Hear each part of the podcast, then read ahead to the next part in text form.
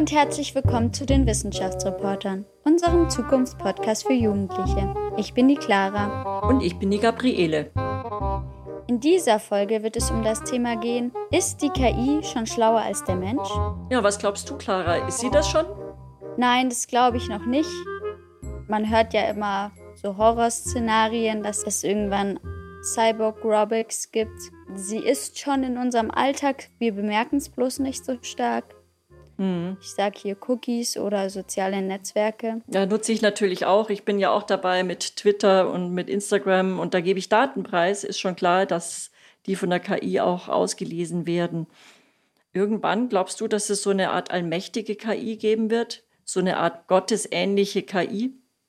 Das glaube ich jetzt eher nicht, weil ich glaube, die Menschen werden sozusagen darauf schauen, dass alle immer den größten Nutzen daraus ziehen. Eine gottesähnliche KI wäre ja wieder, dass es hierarchisch auf eine Person, die alles steuert, beziehungsweise eine KI, das ist praktisch wie eine Diktatur. Ja, das stimmt. Das kann einem auch Sorgen machen. Also ich bin ja ganz gespannt drauf, was die Wissenschaftsreporter dazu sagen. Ich auch.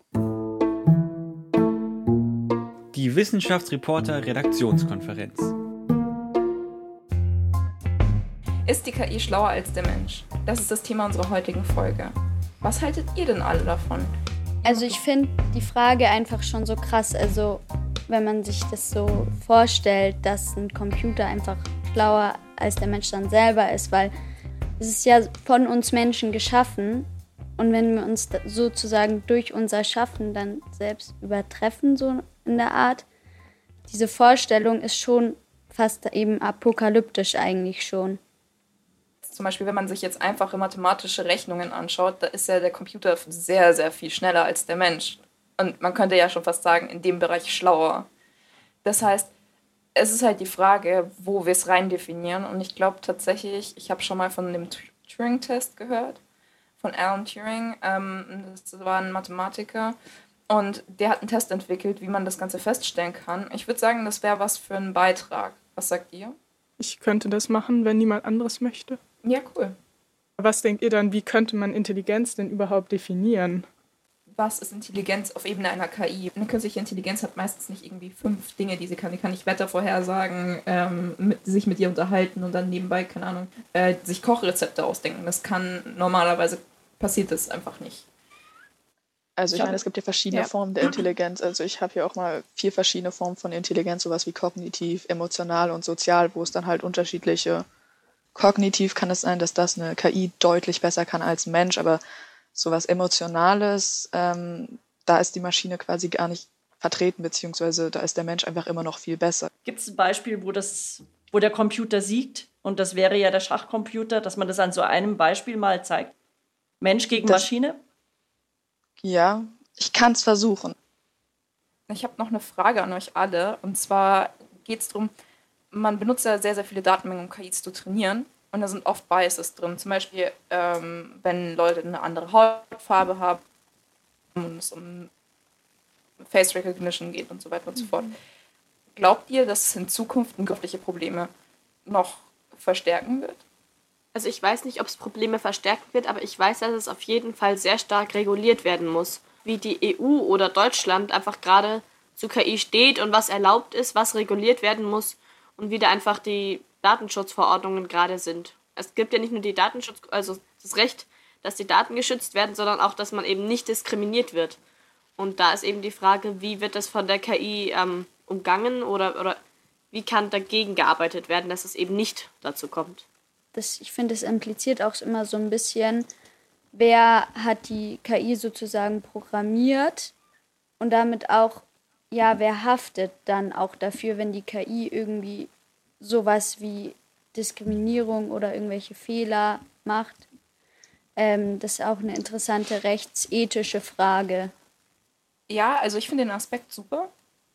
Ich meine auch so ein bisschen das, aber es ist auch so ein bisschen in die andere Richtung wie können wir überhaupt festlegen, dass solche Biases nicht da sind, nicht auftreten? Oft erkennen wir die selber ja auch nicht. Und wie sollen wir das dann bei einer künstlichen Intelligenz, die wir noch weniger kennen, erkennen? Und das ist eine coole Fragestellung. Ich habe gelesen, dass Stephen Hawking hat auch 2014 gesagt, dass KI eine, eine große Bedrohung für die Menschheit darstellen kann. Und es geht da vor allem darum, dass eben, dass es der richtige Einsatz ist, dass man KIs nicht missbraucht. Und es gibt auch zum Beispiel Forderungen, dass autonome Waffen, dass eben solche Waffen unbedingt verboten werden müssen, damit dann nicht nach Schießpulver und der Atombombe, dass jetzt nicht noch solche Waffen in den Gebrauch kommen und dann von Terroristen oder anderen Gruppen oder einfach auch von Ländern äh, missbraucht werden können. Hättet ihr eigentlich so die Sorge, dass irgendwann Maschinen Menschen sagen, was sie machen sollen? Dass zum Beispiel die Maschinen entscheiden, wann die Waffe eingesetzt wird? Im Kleinen gibt es das sogar schon. Äh, Google hat nämlich eine KI veröffentlicht, die bei zum Beispiel einem Friseursalon anruft und für dich dann einen Termin ausmacht. Allerdings spricht da keine echte Person, sondern halt eben eine Maschine. Wovor ich Angst habe, ist, dass man ähm, sich zu sehr auf die KI dann auch verlässt, also mehr als auf den Menschen und auf sein Einschätzungsvermögen. Aber ich glaube tatsächlich, dass, ähm, oder ich hoffe zumindest, dass es nicht so passieren wird, dass wir hier jetzt versklavt werden. Das wird diskutiert, muss man ja sagen. Es gibt ja die These, dass es irgendwann eine Super-KI gibt, eine gottähnliche künstliche Intelligenz, schlauer als der Mensch.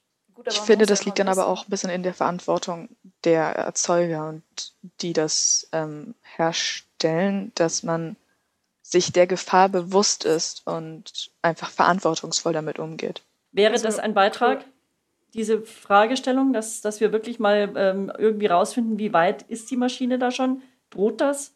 Eine Superintelligenz? Oder ist das ja. eher was für den eher Experten? Für Vielleicht Experten, eine Frage. Ja. Oder so ein Zukunftsszenario. Das ist cooler, ja. Dann ein positives oder ein schlechtes? Das weiß ich nicht. Wie du dich entscheidest, liegt bei dir. Okay. So, okay. so wie du es dir vorstellst. Ich wollte noch mal kurz sagen, also erstmal zu, wir müssen verantwortungsvoll mit der KI umgehen. Ich möchte jetzt nicht zynisch klingen, aber wenn die Verantwortung bei einzelnen Leuten liegt, hat es bisher nicht so gut geklappt. Deswegen würde ich da lieber schauen, dass man jetzt schon sich darauf vorbereitet und dass nicht später die Verantwortung bei einzelnen Leuten liegt, weil das klappt nicht.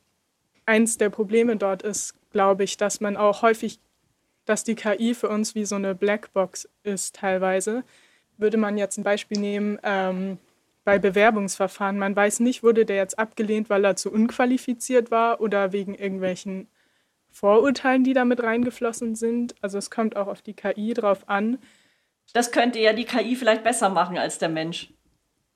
Wenn das sie so programmiert an, was ist. dann trainiert wird. Genau. Da gibt es tatsächlich auch schon Denkanstöße, dass man das macht. Problem ist nur, ähm, also wenn man weiß, wie ein neuronales Netz aufgebaut ist, wisst ihr das? Magst du das einfach als Beitrag machen? Ja, kann ich gerne machen. Wenn du da so drin bist. Ja, klar. Habt ihr denn noch Fragen für den Experten? Es gibt ja unterschiedliche KIs was für verschiedene Arten gibt es eben da, einmal soziale oder eben diese mathematischen, die schon viel schneller sind. Und vielleicht noch, ähm, wir hatten es ja auch kurz angerissen, wie denn maschinelles Lernen überhaupt funktioniert. Und denkt ihr, wir könnten den Experten auch noch fragen, ob wir direkt auf dem Weg zur alles zerstörenden Superintelligenz sind oder ob das einfach unwahrscheinlich ist? Intelligenz, was ist es überhaupt? Die ethische Betrachtung. Was, wie ethisch ist eigentlich eine KI? Ähm, welche Arten von KI gibt es? Maschinelles Lernen, das ein bisschen auch genauer erklärt und welche Arten von maschinellen Lernen gibt es? Und dann noch eine Stellungnahme. Wird die Apokalypse kommen? Wie wahrscheinlich ist das? Über diese Fragen sprechen wir mit dem KI-Forscher Jörn Hees. Jörn Hees arbeitet am Deutschen Forschungszentrum für künstliche Intelligenz in Kaiserslautern. Hallo und herzlich willkommen hier zu unserem Interview. Hallo Jörn. Hallo. Im Beruf hast du irgendwie viel mit KI eben zu tun, du forschst daran. Aber wie schaut es in deinem Alltag aus? Lässt du dir zum Beispiel von Alexa das Wetter sagen oder hast du deine Frau über einen Dating-Algorithmus kennengelernt? Natürlich benutzt man viele der äh der technischen Gadgets, sage ich mal, äh, auch als KI-Forscher. Aber äh, tatsächlich habe ich selber kein Alexa oder keine offenen Mikros in meinem Zuhause, weil ich Privacy da doch eher darauf achte, äh, dass da nicht irgendwer zuhören kann. Aber ja, natürlich benutzt man jederzeit im Alltag solche Dinge wie Google oder Handys, ne, äh, auf denen natürlich viel KI-Algorithmen zum Einsatz kommen. Ich versuche auf Webseiten und so extern schon darauf zu achten, dass ich die Cookies alle irgendwie nicht erlaube, so was geht. Aber wenn ich auf Instagram bin, auf Snapchat bin, auf Pinterest, die ganzen sozialen Netzwerke, dann wird mir das in mein Feed angezeigt, was ich auswähle. Dann ist es einfach personalisiert kommt man halt nicht drum rum. Genau, ja. Jörn, und woran forscht ihr eigentlich genau in eurer Arbeitsgruppe? Du leitest eine Arbeitsgruppe zum Thema KI. Was macht ihr genau? Wir werten ja, Informationen aus äh, Bild, Text, Wissen, teilweise auch Satellitenbildern und so weiter aus. Und das Ziel ist immer, diese Informationen zusammenzubringen und mit KI-Verfahren dann auszuwerten. Kannst du da mal so ein Beispiel nennen aus deinem Bereich? Wo kann man große Datenmengen auswerten und wozu muss man sie auswerten? Ein super Beispiel ist tatsächlich Satellitenbildanalyse. Da haben wir ein aktuelles Projekt äh, in dem Bereich auch. Es nennt sich TreeSat AI. Ähm, da geht es ja tatsächlich darum, zu analysieren, wie es den Wäldern so geht. NASA, ESA, es gibt furchtbar viel offene Satellitendaten, also im Petabyte-Bereich. Das ist einfach viel zu viel, als dass sich Menschen das alles händisch angucken könnten. Ja, gleichzeitig gibt es solche Dinge wie die Bundeswaldinventur, die aber nur alle 10, 15 Jahre mal durchgeführt wird, weil das einfach so viel Aufwand ist. In dem Bereich setzen wir viel Technologien, Deep Learning, Machine Learning natürlich ein, die momentan ja doch auch in der allgemeinen Wahrnehmung dann auftauchen. Was ist denn der Begriff maschinelles Lernen? Ja, ich habe das auch schon mal gehört. Wie kann eine Maschine lernen? Maschinelles Lernen äh, beinhaltet sehr viel Mathematik. Ne? Ähm, das einfachste Beispiel, wenn man sich so aus der Schule einen Vektor vorstellt, äh, dann können wir uns das so vorstellen, dass wir einer Maschine ganz viele dieser Vektoren zeigen. Und äh, für jeden Vektor kennen wir die Klasse. Also der Vektor hier, der repräsentiert Hund, der Vektor hier, der repräsentiert Katze zum Beispiel. Und das einfachste maschinelle Lernverfahren ist, dass sich die Maschine all diese Vektoren merkt. Und dann, wenn wir nachher damit irgendwas klassifizieren wollen zum Beispiel, ähm, dann zeigen wir wieder solche Vektoren und er sucht einfach den ähnlichsten Vektor. Sucht er halt, äh, also probiert er mit allen Vektoren, die er sich gemerkt hat und dann gibt er uns einfach die Klasse äh, von dem, was er sich zur Trainingszeit gemerkt hat, zurück. Also zum Beispiel dann Hund. Was ist Lernen bei einer Maschine? Beim Menschen ist es klar, wir haben ein neuronales Netzwerk im Gehirn. Äh, es gibt Synapsen, haben wir unsere letzte Folge glatt dazu gemacht. Wie lernen wir? Wie lernt das Gehirn? Was passiert im Gehirn, wenn wir lernen? Was passiert bei der Maschine, wenn sie lernt? Die Maschine lernt im Prinzip äh, dadurch, dass wir Daten in irgendeiner Form speichern, also zu der Zeit, wo wir das anwenden wollen, wieder abrufen. In den aller, allermeisten Fällen werden dafür irgendwelche mathematischen Verfahren angewendet. In neuronalen Netzen speichert man nicht mehr alle der Eingabedaten, weil das werden ja sehr viele, ne, die muss man dann, also werden diese Modelle sehr groß, sondern man, man komprimiert die im Prinzip auf die Gewichte eines neuronalen Netzes runter. Aber im Endeffekt bleiben es irgendwie mathematische Verfahren, die uns ja dann so eine Prädiktion erlauben. Und gibt es da irgendwelche Ähnlichkeiten zwischen einem neuronalen Netz bei der Maschine und einem neuronalen Netz im Gehirn mit vielen Synapsen? Tatsächlich funktioniert unser Gehirn aber komplett anders als diese neuronalen Netze. Ja, also wir haben zeitsynchrone Signale, die bei den Neuronen ankommen müssen, damit dann überhaupt das Aktivierungspotenzial überschritten wird und so weiter. Das ist bei den aller, aller wenigsten neuronalen Netzen, die wir heute so verwenden und die heute so erfolgreich sind, bei den aller, aller wenigsten ist das überhaupt der Fall. Ich sag mal, man hat abstrahiert von dem, was wir in unserem Gehirn so haben. Also selbst bei den größten äh, aktuellen Netzen ist die Anzahl der Synapsen oder Neuronen noch nicht so groß wie bei uns im, im Kopf. Die einzelnen Neuronen, die feuern eigentlich relativ langsam, das heißt im Millisekundenbereich. Bei den Netzen, die wir so trainieren, da sind wir eher im ja, Nanosekundenbereich. Diese Netze sind viel schneller, aber dafür immer noch sequenzieller als unser Hirn, was massiv parallel funktioniert. Sequenzieller heißt? Nacheinander werden da Operationen durchgeführt aber trotzdem funktioniert unser Gehirn immer noch deutlich, also größenordnungsmäßig äh, paralleler als, als solche neuronalen Netze, die wir in Computer Science dann irgendwo im Ansatz haben.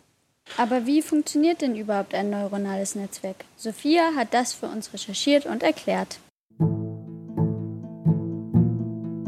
Neuronale Netze sind eine vom Menschen inspirierte Methode, um das menschliche Lernen zu imitieren. Einige Beispiele sind Sprachassistenten wie Siri, Alexa und Cortana.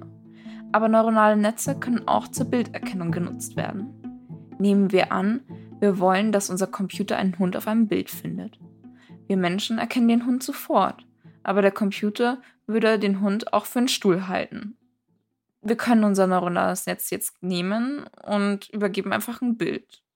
Dann machen wir einfach zufällige Operationen in diesem neuronalen Netz und bekommen offensichtlich ein komplett falsches Ergebnis. Aber jetzt wissen wir, wie weit wir vom Ergebnis weg waren und tun dementsprechend diese verschiedenen Teile, Operationen, die wir gemacht haben, die zufällig waren, immer wieder abändern, bis wir näher an unserem Ergebnis dran sind und schließlich den Hund erkennen können. Das Ganze geht natürlich mit einem Computer sehr, sehr viel schneller und das wird ganz oft wieder versucht, bis man sehr, sehr, sehr nah an diesem Ergebnis ist. Und so entsteht maschinelles Lernen. Aber wie funktioniert das denn in der Praxis? Stichwort, großes Stichwort ist hier eben Trainieren des Computers, also Big Data. In der Praxis funktioniert es tatsächlich so, dass wir äh, einfach ja, große Datenmengen sammeln. Das heißt, äh, in dem Beispiel von Hund und Katze, ne, dann brauchen wir sehr, sehr viele Hunde- und Katzenbilder. Also da haben wir dann so größenordnungsmäßig ein paar tausend Beispiele, da fängt das so an. Ja, dann werden diese Bilder eigentlich umgerechnet in Vektoren oder eigentlich äh, Tensoren, die dann helfen, Hunde von Katzen zu unterscheiden. Es geht ja nicht nur um Hunde und Katzen, die zu erkennen, sondern was ist zum Beispiel, wenn die KI Bewerber, die geeignetsten Bewerber auswählen muss. Und äh, da haben die Wissenschaftsreporter die Befürchtung, gibt es da nicht ein Bias? Weiße Programmierer entwerfen einen Algorithmus, der die geeignetsten Bewerber auswählen soll. Sind die geeignetsten Bewerber dann wieder weiße Männer? Also in äh, der KI ist das auf jeden Fall ein gigantisch großes Thema momentan, was, was überall auch diskutiert wird. Genau diese Biases, äh, die wir uns durch alles Mögliche einhandeln. In der Regel ist das jetzt nicht so, weil wir die Algorithmen so definieren, dass, dass da irgendwelche Biases direkt sind, drin sind, sondern meistens ist das Hauptproblem, dass die Datensätze, die vorliegen, einfach an sich schon sehr biased sind. Also das heißt, wenn wir äh, natürlich so ein Bewerbersystem trainieren würden auf ja nur weißen Männern, die irgendwo bei einer deutschen Versicherung angenommen wurden, dann haben wir natürlich ein Bias in den Entscheidungen, die das System, was dabei rauskommen würde, ja, der in diesem System auch direkt vorliegen würde. Aber das ist ja genau, warum einfach immer KI-Experten mit in diesen Prozess involviert sein sollten. Und warum weil, nicht äh, KI-Expertinnen? Das habe ich äh, damit eingeschlossen. Also äh, natürlich, leider gibt es davon nicht genug aus meiner Sicht, weil wir auf jeden Fall KI-Systeme ähm, entwickeln wollen, die jetzt nicht unbedingt den Mensch äh, aus der Entscheidung ausschließen, sondern die den Menschen bei den Entscheidungen unterstützen. Die äh, Maschine soll den Menschen unterstützen, ja, aber es gibt ja auch Situationen, in denen die Maschine dem Menschen einfach schon überlegen ist, oder? Zum Beispiel, wenn es um reine mathematische Operationen geht, also einfach rechnen. Wo ist die Maschine schon klar überlegen? Also ich sage mal, überall dort, wo, ähm, wo es um große Datenmengen geht, ähm, sehen wir auch heute schon, dass das KI-Verfahren oder auch einfach algorithmische Verfahren halt angewendet werden. Zum Beispiel Suchmaschinen. Ja, äh, die, die sind uns natürlich furchtbar überlegen, äh, darin Informationen zu finden. Natürlich wollen wir eigentlich genau in den Kopf der einzelnen Benutzer reinschauen können, um denen halt am besten prädiktiv schon die Antworten auf Suchanfragen zu geben, die sie noch gar nicht gestellt haben. Es hat halt diese zwei Seiten. Einerseits werden wir schon sehr, sehr transparent, aber es hat eben einfach viele Vorteile, wenn eine Maschine so schnell Daten auswählen kann.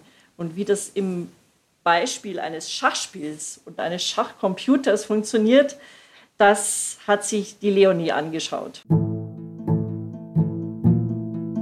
Die besondere Schwierigkeit von Schach ist seine hohe Komplexität. Es gibt schätzungsweise 10 hoch 120 verschiedene Partien. Zum Vergleich, in unserem Universum gibt es nur 10 hoch 86 Atome.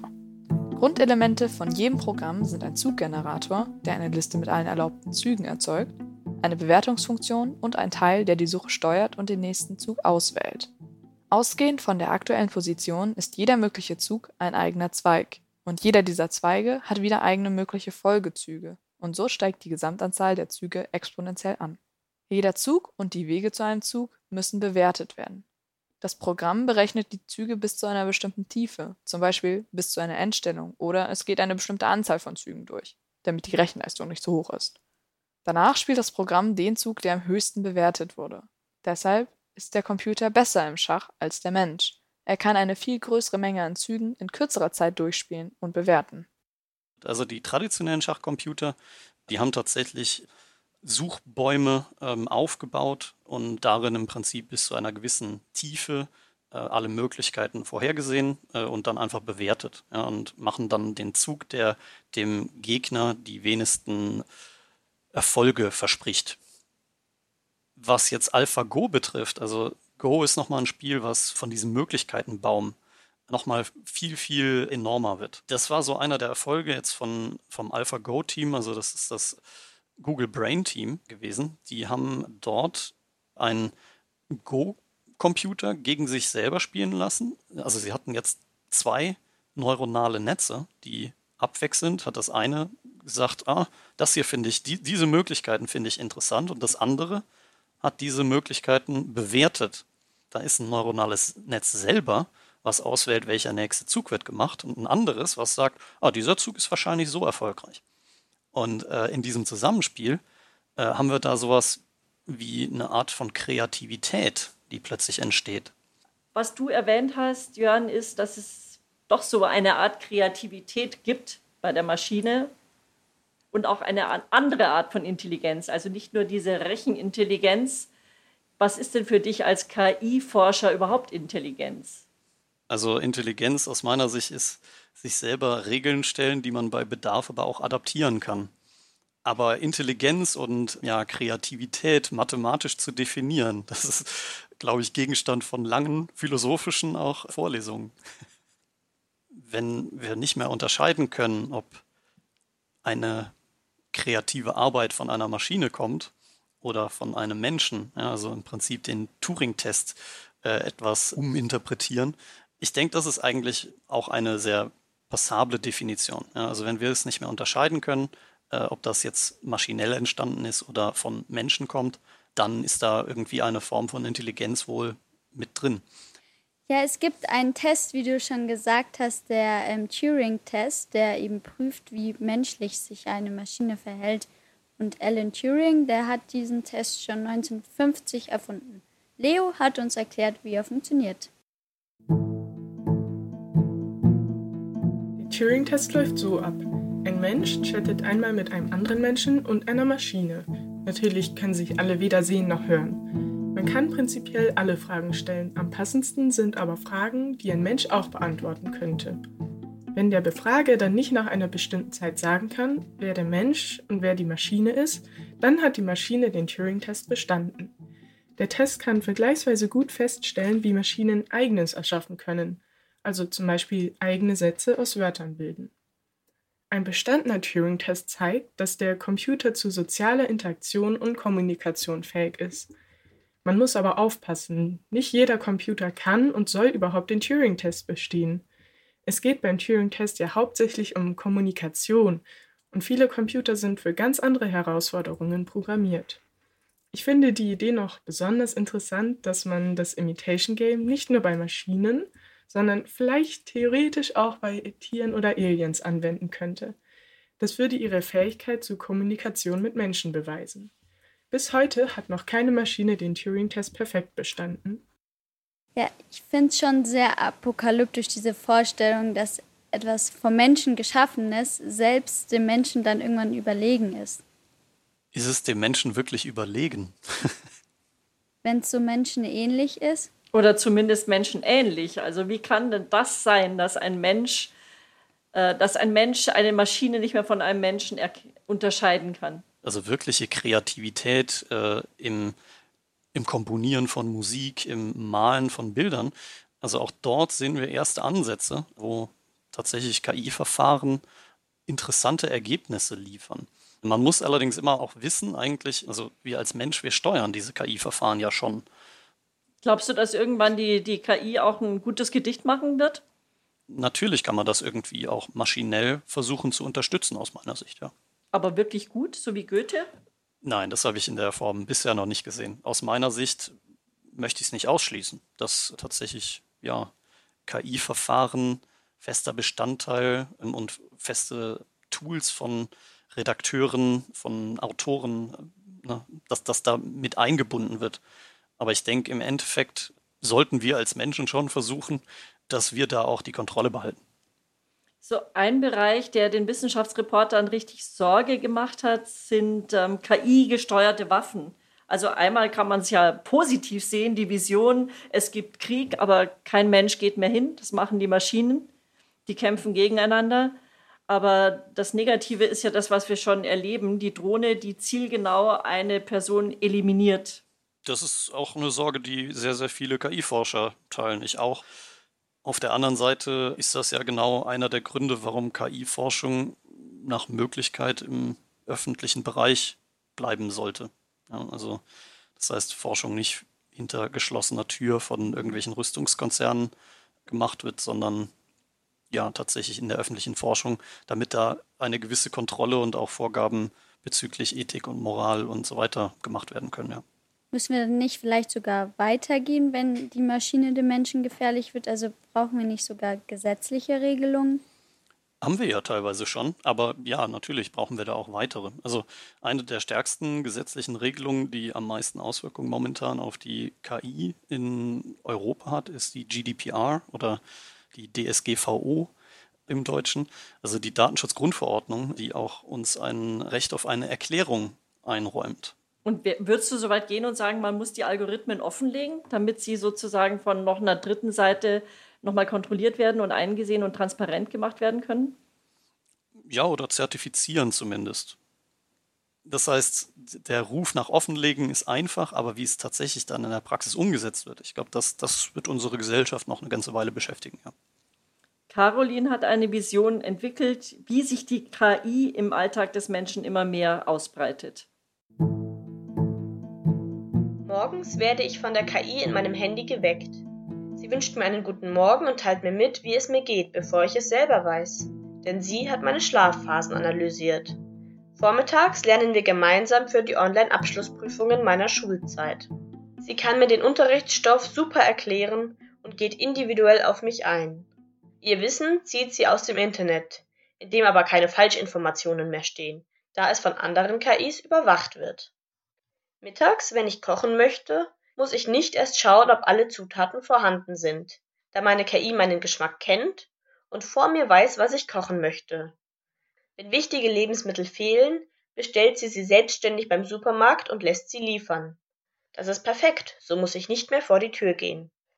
Nachmittags treffe ich mich dann mit meinen Freunden über Online-Plattformen. Da meine KI mich so gut kennt, weiß sie, mit wem ich mich treffen möchte, bevor ich es weiß, und macht selbstständig mit den KIs meiner Freunde ein Treffen aus. Viele meiner Freunde kenne ich aber erst durch meine KI, da sie sich mit anderen KIs über meinen Charakter austauscht und mir so die besten Freunde matcht. Und abends, wenn ich müde im Bett liege, denke ich über meine KI nach. Das Leben ist schon sehr viel praktischer geworden. Und manchmal frage ich mich, ob es reale Freunde und Freizeit noch braucht, wenn ich doch meine KI habe. Ja, also ich fand diese Zukunftsvision äh, schon ein bisschen erschreckend und ja, vor allem, weil, das hast du vorher auch schon so ein bisschen angedeutet, dass die KI schon irgendwie so weiß, wie ich mich vorher entscheiden werde. Gibt es dieses Szenario jetzt schon oder kannst du uns da vielleicht so ein bisschen die Angst nehmen, dass sie so in unseren Alltag dominierend wird? Also ich glaube, in, in der Form, wie, es gerade skizziert wurde, gibt es das natürlich bisher noch nicht. Wir steuern das schon selber Andererseits, äh, natürlich gibt es aktuell schon Filterbubbles. Ich glaube, das ist an uns allen, sich nicht einfach nur auf das, was in unserer eigenen Filterbubble geschieht, so direkt zu verlassen, sondern auch aktiv zu probieren, da mal rauszuschauen. Die KI als gottähnliches Wesen wird diskutiert, eine Superintelligenz, die dem Menschen irgendwann überlegen sein wird. Wird es diesen Punkt geben, was ist deine Meinung, an dem die künstliche Intelligenz den Menschen dominieren kann? Ich glaube, in der Form wird es das wahrscheinlich nicht geben. Oder ich hoffe es auch. Ich hoffe, dass wir dahin kommen, dass wir bei der Entwicklung von KI-Verfahren immer auch vor Augen behalten, was sind eigentlich die Ziele der Menschen und der Menschheit. Tatsächlich, um, um da einfach mal aus der Sicht eines KI-Forschers drauf zu blicken, würde ich sagen, das ist noch sehr, sehr große Zukunftsmusik. Und ähm, wenn man so sieht, was die heutigen KI-Verfahren so machen können, dass sie nicht eigenständig, also sich weiterentwickeln. Ja, dann haben wir da schon noch äh, die eine oder andere Hürde zu nehmen und das wird auch noch eine Weile dauern, denke ich. Ja, vielen Dank dir, Jörn. Und jetzt hat man auf jeden Fall schon mal ein bisschen mehr Wissen in dem großen Gebiet KI. Danke auch. Wie wir ja gerade eben von unserem Experten gehört haben, ist es noch ein relativ langer Weg, bis die KI uns irgendwann ersetzen wird. Also ich finde es sehr beruhigend. Wie seht ihr denn das? Bei mir ist es so ein bisschen hauptsächlich dieses, wer hat die Macht über die KI? Davor habe ich halt auch sehr Angst, weil wenn das, wie wir schon gesagt haben, in der Hand von einer Person oder von wirklich wenigen Menschen liegt, dann können die halt damit auch Dinge machen, die dann anderen Menschen einschränken, diskriminieren. Wenn wir aber versuchen, dass die KI wirklich jedem zugänglich ist, irgendwie ja in einem demokratisch-pluralistischen Regelwerk oder sowas, dass wirklich jeder davon ähm, Nutzen ziehen kann. Ja, das wäre jetzt so mein Gedanke dazu. Also wenn ich mir im Kopf das Zukunftsszenario vor Caro nochmal durchdenke, ist es, bin ich zwiegespalten. Also es gibt einerseits, ja, das Leben ist viel praktischer, wie sie gesagt hat, durch die ganzen Hilfen, die das KI bereitstellt, aber andererseits, was passiert mit uns, was passiert mit unserer Persönlichkeit, wenn wir erstens, wie Caro gesagt hat, nicht mehr rausgehen, wenn wir keine realen Freunde mehr haben, real nichts mehr machen, sondern alles nur noch gelenkt wird von der KI, wenn die KI schon für uns eigentlich denkt, das finde ich geht viel zu weit. Ja, ich stimme dir absolut zu. Ähm, was mir auch noch ein bisschen Sorgen macht, ist, wenn jetzt extrem gesagt die KI alles bei uns lenkt und gut kontrolliert und für uns die besten Freunde findet, dass dann vielleicht auch etwas weniger Zufall in unserem Leben passiert. Also zum Beispiel trifft man teilweise seine besten Freunde auch nur zufällig und das findet dann vielleicht gar nicht mehr statt. Viele Leute wollen auch nur die Bequemlichkeit haben. Sie sagen, ja, und da das immer so kleinen, wie so ein bisschen nicht wirklich schleppenden, aber wirklich kleinen Schritten vorangeht, nehmen sie das nicht wirklich wahr. Und irgendwann kommt halt der Punkt, an dem dann alles schlagartig auf einmal umfällt, weil die KI dann eigentlich alles übernimmt, weil sie so intelligent ist. Und da das viele nicht wahrnehmen, diese kleinen Schritte, man müsste darüber die Leute eigentlich aufklären, würde ich sagen. Ich denke auch, dass wir uns mehr darüber informieren sollten und das auch auf jeden Fall ähm, im Auge behalten sollten. Aber ich persönlich glaube, dass sich gar nicht so wenig Menschen auch Sorgen machen, dass ihr Arbeitsplatz von einer KI übernommen wird. Also zum Beispiel hat mich meine Oma, die selber weder Computer noch Handy hat, hat mich neulich gefragt, ob denn eine KI irgendwann unsere ganzen Arbeitsplätze übernehmen wird. Und das hat mich schon überrascht. Also ich glaube, das ist gar nicht so unpräsent. Das ist eine ganz große politische Frage und sehr schwer zu beantworten, weil man eben aufpassen muss, dass man niemanden zurücklässt und gleichzeitig will man natürlich den technologischen Fortschritt so auch nicht einschränken. Und ist die KI schlauer als der Mensch? Das war ja unsere Ausgangsfrage. In manchen Punkten vielleicht schon, aber der Turing-Test, den hat ja noch keine KI bestanden. Also auf jeden Fall nicht in allen Punkten. Das waren die Wissenschaftsreporter, unser Zukunftspodcast für Jugendliche. Diesmal ging es um das Thema, ist die KI schlauer als der Mensch? Was ist eure Meinung? Wenn ihr Lust habt, dann schreibt uns doch, was ihr dazu denkt an info@diewissenschaftsreporter.de. In der nächsten Folge geht es um das Thema Wann können wir Krebs heilen? Wir freuen uns, wenn ihr wieder dabei seid.